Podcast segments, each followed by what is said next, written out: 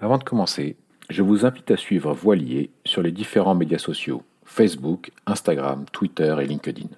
Vous y trouverez des citations et des fun facts liés au monde de la mer. Également, n'hésitez pas à liker et commenter ce podcast sur vos plateformes d'écoute favorites et sur voilier.com. v o i x l i 2 e s.com. Merci de noter également que cet espace est disponible pour promouvoir toute activité, produit, compte en relation avec le domaine de la voile et des voiliers.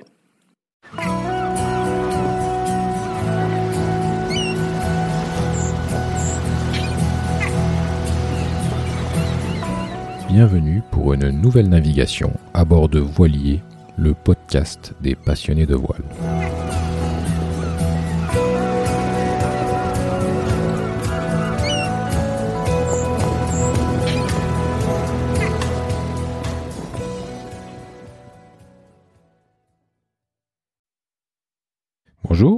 Et bienvenue pour cette toute première sortie en mer. Je vais vous expliquer qui je suis et pourquoi je me lance dans l'aventure du podcast sur la voile et les voiliers. Alors je m'appelle Philippe Bach, j'ai 44 ans, je suis marié et le papa de trois enfants. J'habite loin de la mer, loin de Port-la-Forêt, et j'habite au Luxembourg euh, où je travaille. En fait, ma, passion pour la voile est plutôt récente. J'ai commencé par euh, les bateaux à moteur pour fuir les, les plages bondées l'été. J'ai donc passé tous mes permis au intérieur, côtier, hauturier, le certificat radio également. Et j'ai découvert la voile habitable en 2013 quand un collègue et ami m'a proposé une sortie à Toulon pour aller naviguer vers les îles du Levant. Et ça, c'était dans le contexte de, l'association voile de mon entreprise. Et ce fut une vraie révélation en fait pour moi puisque le bonheur de couper le moteur à la sortie du port et d'avancer à la seule force du vent Waouh. Maintenant, je reconnais que j'ai quand même une sacrée difficulté, c'était l'appréhension de la vitesse en fait. Euh, passer de 25 nœuds de moyenne au moteur à 5-6 nœuds à la voile, j'avoue, ce fut quand même un choc pour moi. Et en fait, suite à cette sortie, bah, je me suis inscrit euh, à un stage. Et euh, sur le bateau, j'étais avec deux autres couples. Il y avait des retraités et puis un autre couple qui avait à peu près mon âge. Bon alors très très vite, hein, nos, jeunes retraités là, ils ont compris que ça serait probablement pas pour eux la voile. Je pense qu'ils avaient largement sous-estimé les, efforts que ça pouvait demander de, piloter un bateau. Par contre, avec l'autre couple, ça s'est super bien passé. On a vraiment adoré l'expérience. Et donc du coup, on a voulu euh, demander à notre, euh, notre instructeur là s'il acceptait en fait de faire une autre semaine avec nous. C'était comme c'était dans un contexte euh, école de voile. Nous, on a voulu l'avoir avec nous, mais hors de cette école en fait. Et euh, mais il a accepté et du coup, on s'est retrouvé euh, l'année suivante à hier où euh, il connaissait quelqu'un qui a accepté de nous louer son bateau. C'était un, un Dufour 34, si mes souvenirs sont, sont bons. Et là, on a fait toute une semaine. On est allé de, hier jusqu'à Cannes. Et comme on était euh, que tous les quatre, euh, il nous a aussi fait faire des, naves de nuit, donc c'était vraiment absolument génial. Et là, j'ai vraiment progressé à une vitesse euh, vraiment hallucinante. La voile, ce n'est pas que d'être sur l'eau, mais c'est aussi des, rencontres. Des rencontres avec des gens passionnés et ce sont des, des, moments partagés. Donc le bonheur de l'arrivée au port et des apéros, que ce soit avec les membres de ton équipage ou euh, avec tes voisins de ponton, quand tu partages toutes tes expériences, quand tu t'expliques un peu toutes tes aventures euh, de navigation. Et alors, euh, oui, j'ai des anecdotes, et une qui restera, je pense, gravée à jamais chez moi, c'est celle d'un marin allemand qui était, qui était sur un autre bateau et qui nous expliquait l'importance de bien préparer son équipage. Et euh, il disait que voilà, sa femme et puis euh, les amis à qui il allait naviguer en général, ils n'étaient pas nécessairement très marins. Et euh, ce qu'il faisait lui, c'est que une semaine avant le départ, il faisait manger des pruneaux aux gens. Parce que voilà, il considérait que c'était important d'avoir un bon transit euh, dans les premiers jours de navigation. Et donc voilà, on a, on a énormément ri euh, quand, il nous a, raconté ça. Mais bon, j'ai pris très au sérieux ce conseil, hein, très honnêtement, parce que bon, vu son expérience, il avait des années de voile derrière lui, donc euh, loin de moi l'idée de penser que c'était c'était un conseil farfelu. Et bon, alors, je, non, j'ai jamais fait manger de pruneaux à mes à ma famille, à mes, à mes amis avec qui je navigue, mais bon, néanmoins, je pense que ça reste quand même important de de connaître ce genre de de petits détails. Alors chaque année, l'association voile de, mon entreprise organise une sortie en Hollande sur la Isselmeer, c'est au nord d'Amsterdam. C'est un plan d'eau qui est protégé par des digues, des digues dont les Hollandais ont le secret, hein. et ils ont aménagé euh, ce plan d'eau avec des, écluses qui permettent de, partir en, mer du Nord. Et donc chaque année, 4-5 jours, euh, au moment de la fête nationale luxembourgeoise, on, emmène nos membres, euh, les membres de, l'association de voile, faire, faire, faire du bateau là-bas. On a une flottille de, de, de 4-5 bateaux chaque année. Donc ça, ça fait partie de, mes sorties annuelles. Et puis, au fil des ans, euh, j'ai commencé aussi à partir avec mes enfants. Donc j'ai fait hier, que je connaissais un peu, et qui et un, port de départ pour aller naviguer vers les îles du Levant, vers euh, Saint-Tropez, Cap Taillat, toutes ces choses-là, c'est voilà, c'est des naves qui sont super sympas, des endroits qui sont, super sympas. J'ai fait Saint-Malo avec les enfants, euh, mes parents n'étant pas trop loin. J'ai fait Concarneau aussi, donc euh, les Glénans, voilà. Et puis plus récemment, là, j'ai fait la Grèce, l'Italie. L'Italie, c'était la côte amalfitaine avec Capri, donc j'ai eu des histoires aussi incroyables. Euh, une petite anecdote encore que je peux vous raconter, c'est euh, à Capri, on y, euh, on s'est mis au sud de l'île. Il y a une petite crique qui est, qui est bien protégée et ben cette nuit-là, vent du nord. Donc je me dis bah c'est la crique idéale puisque on sera protégé du vent du nord. Donc on va s'installer là-bas et euh, le bateau qui se met à, bouger. Enfin, il y avait énormément de vent en fait. Et ça je comprenais pas. Je comprenais pas. C'était pas pas logique pour moi.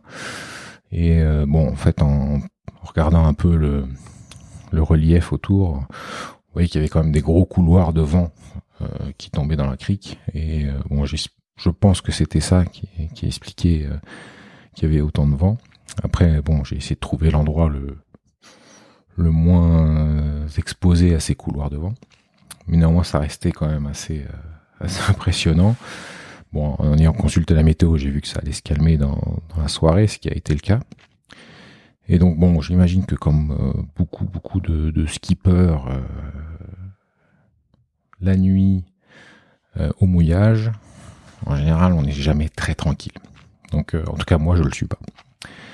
Et du coup, bah, j'ai cette nuit-là, hum, décidé de rester un peu, de veiller un peu. Et alors, j'ai pu, je n'ai pas pu aller me coucher puisque toute la nuit, le bateau a, été pris dans une houle qui était absolument pas prévue. Et euh, ça bougeait, c'était impressionnant. Euh, la vaisselle qui valdinguait dans le bateau, etc. Donc j'étais ultra stressé. Et je comprenais pas non plus. Parce que c'était pas du tout annoncé par la météo. J'avais quand même une météo qui semblait être assez fiable. Et euh, donc on a levé l'ancre le matin, je crois qu'il devait être 5 ou 6 heures du matin. J'en pouvais plus. Et en fait on a appris le matin qu'il y avait eu un tremblement de terre sur une île voisine de Capri. Et c'était très certainement l'impact de cette euh, de ce tremblement de terre qui a expliqué que la nuit fut absolument horrible. Mais bon, ça c'était l'anecdote italienne. Euh, j'ai fait la Grèce, la, Grèce euh, avec le golfe Saronique au départ d'Athènes. Alors même si j'ai eu là aussi droit à un surnom, le surnom de Black Minou. Euh, parce qu'en fait, j'ai, on était trois ou quatre bateaux, je me souviens plus exactement, mais euh, donc euh, j'ai j'ai hérité du bateau le plus vieux. Et il se trouve que bon bah il était quand même très vieux. Le réservoir d'eau avant du bateau n'était pas fixé en fait. Et non seulement il n'était pas fixé, mais en plus il fuyait. Donc ça, on s'en est aperçu avant de partir, heureusement. Donc on a fait intervenir les, les gars euh, qui s'occupaient du bateau. Après, on est parti. Alors j'avais une, grande voile toute neuve, mais bon, au bout de deux jours, elle sortait du rail euh, long du mât. Du coup, euh, un nouveau appel, parce que c'est une voile sans rouleur, et donc appel du loueur pour qu'il vienne réparer le problème. Sont rendus compte qu'ils avaient commandé le, euh, mauvais diamètre pour euh, pour la bordure de voile qui va sur le mât. Et du coup euh, ils ont remis l'ancienne grand voile mais qui était effectivement très vieille. Et au moment de la remettre je pense qu'ils n'avaient pas anticipé mais il y avait plein de trous dans la voile en fait il y a plein de trous dans la grande voile heureusement, non, je crois qu'ils, non, non, non, j'ai attendu encore qu'ils aillent chercher de quoi réparer les trous. Donc ils sont allés, je sais pas où, euh, acheter du, du, produit là pour pouvoir euh, réparer les trous. Euh, ça c'était le, deuxième la deuxième galère que j'ai rencontrée et puis la, dernière que j'ai pu aussi rencontrer c'était on s'est mis alors je connais plus les noms par cœur mais on s'est mis dans une dans une crique à un moment donné pour une nuit et euh, moi, j'ai décidé de faire un peu le, pas le cow-boy, mais bon, euh, de me mettre dans un endroit que je trouvais euh, sympa. Il se trouve que quand je mets l'encre, pas moyen de la, remonter, elle s'était en fait coincée dans une chaîne au fond de, de l'eau. Et là, on a mis plus de deux heures à, la, essayer de, s'en sortir en fait. Donc on a on a usé tous les stratagèmes possibles et puis à la fin, on a quand même envoyé un plongeur pour essayer de de de de de, régler tout ça en fait. voilà. Donc c'est pour ça que j'ai eu un, ce surnom de, Black Minou. Mais bon, il n'empêche que la semaine fut absolument géniale et on en rigole plutôt aujourd'hui qu'autre chose. Donc voilà, ça c'était euh, mes sorties, euh, mes dernières sorties avant, euh, avant le confinement. J'ai eu l'occasion de, pouvoir participer à des, à des régates, et euh, notamment à, à Saint-Tropez, avec euh, Bastien, c'est un ancien collègue de l'entreprise dans laquelle je suis. Et Bastien, il a un superbe bateau, il un X412 qui est basé à Saint-Tropez. Donc il a des bonnes conditions. Et Bastien participe pas mal de régates qui sont organisées par la Société nautique de Saint-Tropez. Et il nous avait invités à plusieurs à participer euh, au voile d'automne en 2014. Et euh, en fait c'est une série, c'est du onshore, hein, c'est des petites régates la banane sur trois jours. Et euh, voilà, donc c'était ma première régate. Et je n'étais pas le seul débutant euh, en mode régate. Et euh, on a bien rigolé parce que on était tellement mal préparés, on était tellement novices que bah, finalement Bon, là, je crois que le premier départ, on a on n'a pas capté qu'on partait. Le euh, la deuxième course, on n'a pas franchi la ligne d'arrivée parce qu'on savait pas où elle était. Enfin, c'était une, c'était assez catastrophique, il faut bien le dire, mais c'était tellement rigolo. On a, vraiment passé des, super moments. Et bon, c'est quand même là que je me suis dit, euh, parce que Bastien est quand même euh, très exigeant sur sur une chose, c'est le, réglage des voiles. Donc, il, maîtrise son bateau, bien entendu. Hein. Il le connaît très bien. Et donc il est très exigeant sur le réglage des voiles. Donc euh, c'est là que j'ai compris que la régate était probablement la meilleure école de voile euh, pour ça, parce que tu tu dois être vraiment réglé au mieux sur ton bateau. Donc tu fais, tu optimises les réglages pour que ton bateau avance le plus vite possible, tout simplement. Ça c'était ma première régate. Donc c'est une belle, expérience. Et puis euh, ensuite, j'ai participé à des, courses beaucoup plus prestigieuses. Et euh, toujours à Saint-Tropez, j'ai fait euh, deux fois les 900 nautiques de Saint-Tropez. Donc, euh, ce sont des parcours qui, en fonction de la météo, passent par les Baléares ou par l'Italie, et notamment Naples, au large Naples, et le sud Sardaigne, avec remontée à Saint-Tropez. Donc, bon, moi, à chaque fois que j'ai participé, les deux participations, on est passé par l'Italie. Puis bon, il y a eu des réductions de parcours à cause de la météo qui n'était pas suffisamment venteuse. Mais voilà, donc j'ai participé à, deux éditions. On a gagné la deuxième édition. On a, on a gagné contre le sister ship du bateau de Bastien. Hein. C'était un autre XK112 et euh, ça s'est joué euh, au large, euh, enfin entre la Sardaigne, la Corse et la Sardaigne, en fait. et c'est là qu'on a qu'on a eu l'option tactique la plus intéressante et qui nous a fait gagner la course, quoi. Et c'était point que je dois souligner aussi, hein, c'est c'est la gestion de la pétole. Donc l'absence de vent, c'est vraiment le, le, le je, je, dirais ce qu'il y a de plus stressant pour pour les régatiers, tout simplement parce que c'est en course, on veut avancer. Hein. On veut pas être euh, à l'arrêt sur l'eau. Et euh, du coup, ce que j'ai constaté, tu peux avoir 35, 40 nœuds de vent. On est tous tellement concentrés pour euh, pour faire avancer le bateau le mieux possible et le plus safe possible. Par contre, la pétole, c'est un stress incroyable parce qu'en plus Là, sur ces, éditions des 900, j'étais avec un équipage qui était quand même beaucoup plus aguerri. Et du coup, avec des gens qui étaient beaucoup plus experts. Et du coup, chacun y va de sa théorie. Donc, euh, c'est, euh, il faut faire ci, il faut faire ça, et puis l'autre, c'est l'inverse. voilà. Et du coup, c'est ça qui est stressant parce que du coup, le stress monte très vite et puis euh, ça s'engueule sur le bateau et voilà. Donc c'est c'est pas très agréable en fait ces moments-là. Et donc la première année, bah voilà, on a eu des difficultés à gérer ce, ce stress-là. Et je pense qu'on a pris des mauvaises décisions. Et puis l'année suivante, euh, là, on a on a décidé de d'aborder les choses différemment. Alors même s'il y a eu quand même des tensions lors des moments de pétole, on l'a quand même beaucoup mieux géré. Et je pense que ça, ça nous a aussi permis de, gagner la course. Outre cette formidable euh, tactique euh, entre la Sardaigne et la Corse, c'était la gestion de la pétole. Donc ça, c'est des, régates euh, en Méditerranée. Et puis j'ai aussi beaucoup de fait de régates en mer du Nord. et là, c'est Thibaut, un ami belge, qui a un Dufour 34 Performance. Et alors, on a eu la chance de pouvoir participer à plusieurs régates, notamment la Ostend Ramsgate Ostend, que j'ai faite plusieurs fois, que j'adore. C'est une, super régate. La Newport Channel Race, là aussi qui est, alors on l'a faite une seule fois, c'est la part de Newport et puis on, on, fait le Solent, on va jusqu'au Solent et tout, donc voilà, génial. Des, des, trucs un peu plus marrants, la Picon Cup par exemple, c'est euh, une régate entre Newport et puis euh, Dunkerque, avec euh, à l'arrivée bien sûr bah, du Picon pour le vainqueur, mais du picon partagé sur les pontons. Et en termes de régate, bah, ma plus grande fierté, ma plus grande fierté de marin, bah, c'est la Rolex Fastnet Race de 2019 à laquelle j'ai participé.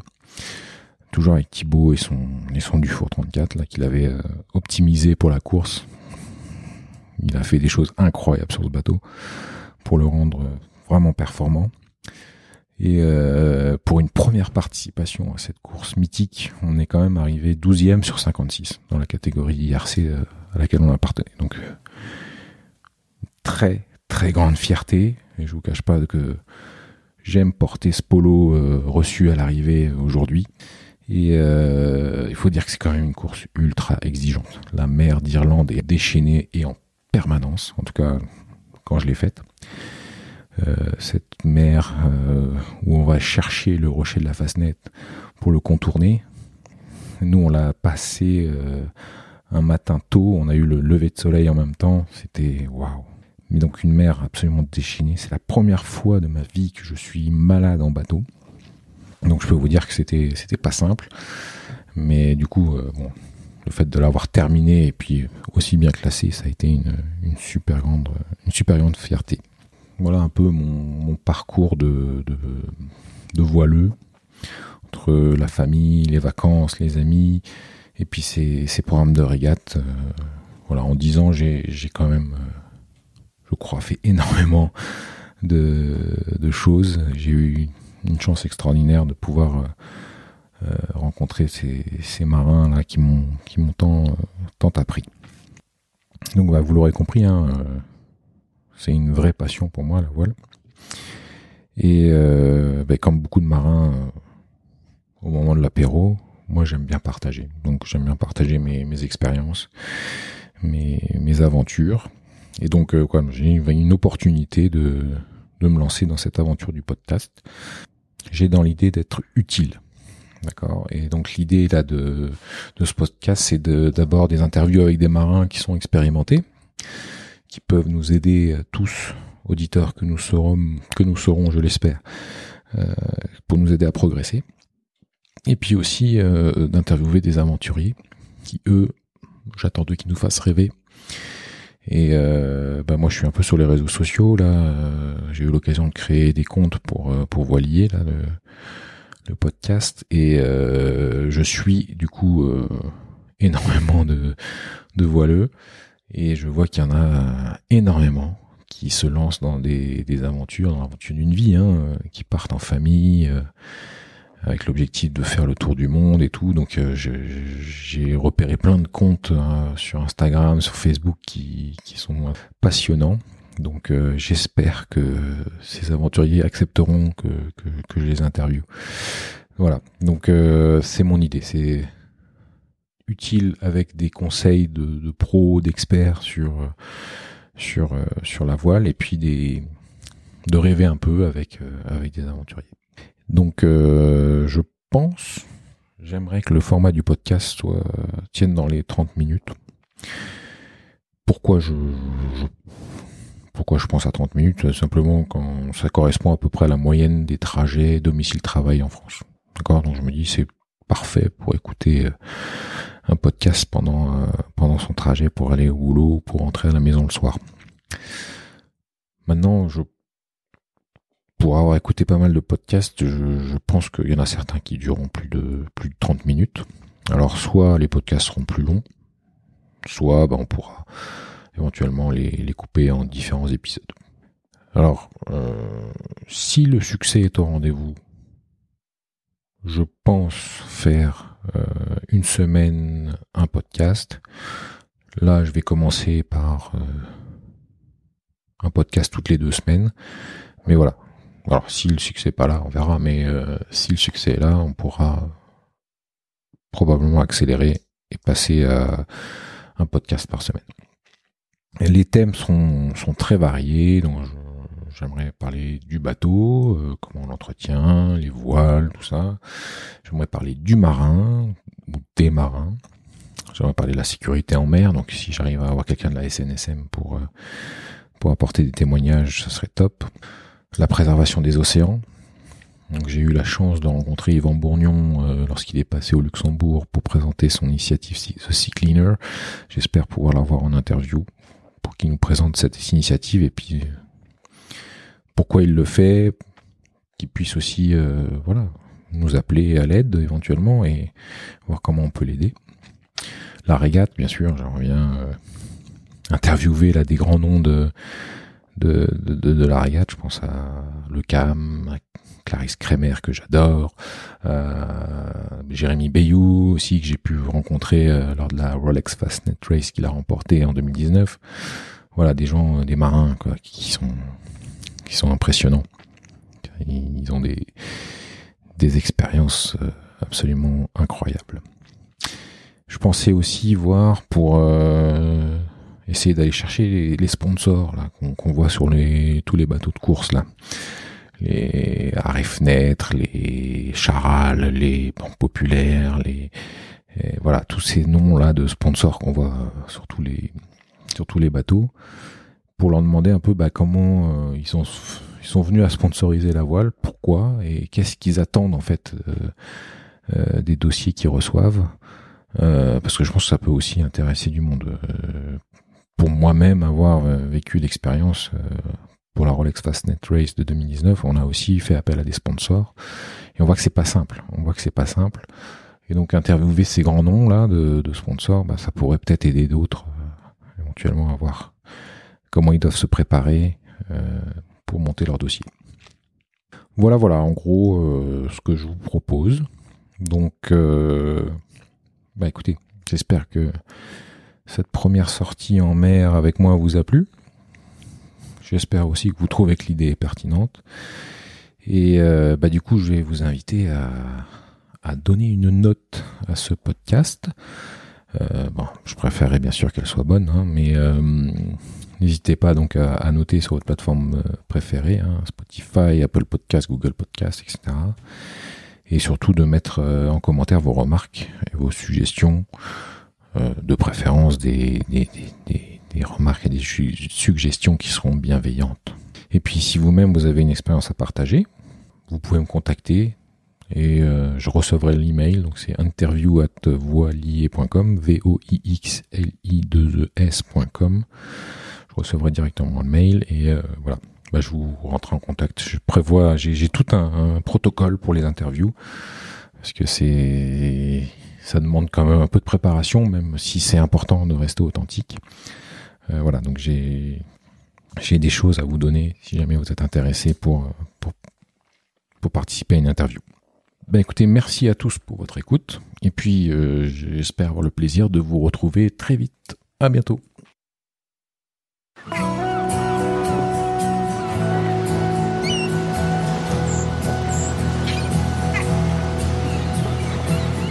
Merci d'avoir navigué avec nous jusqu'au bout.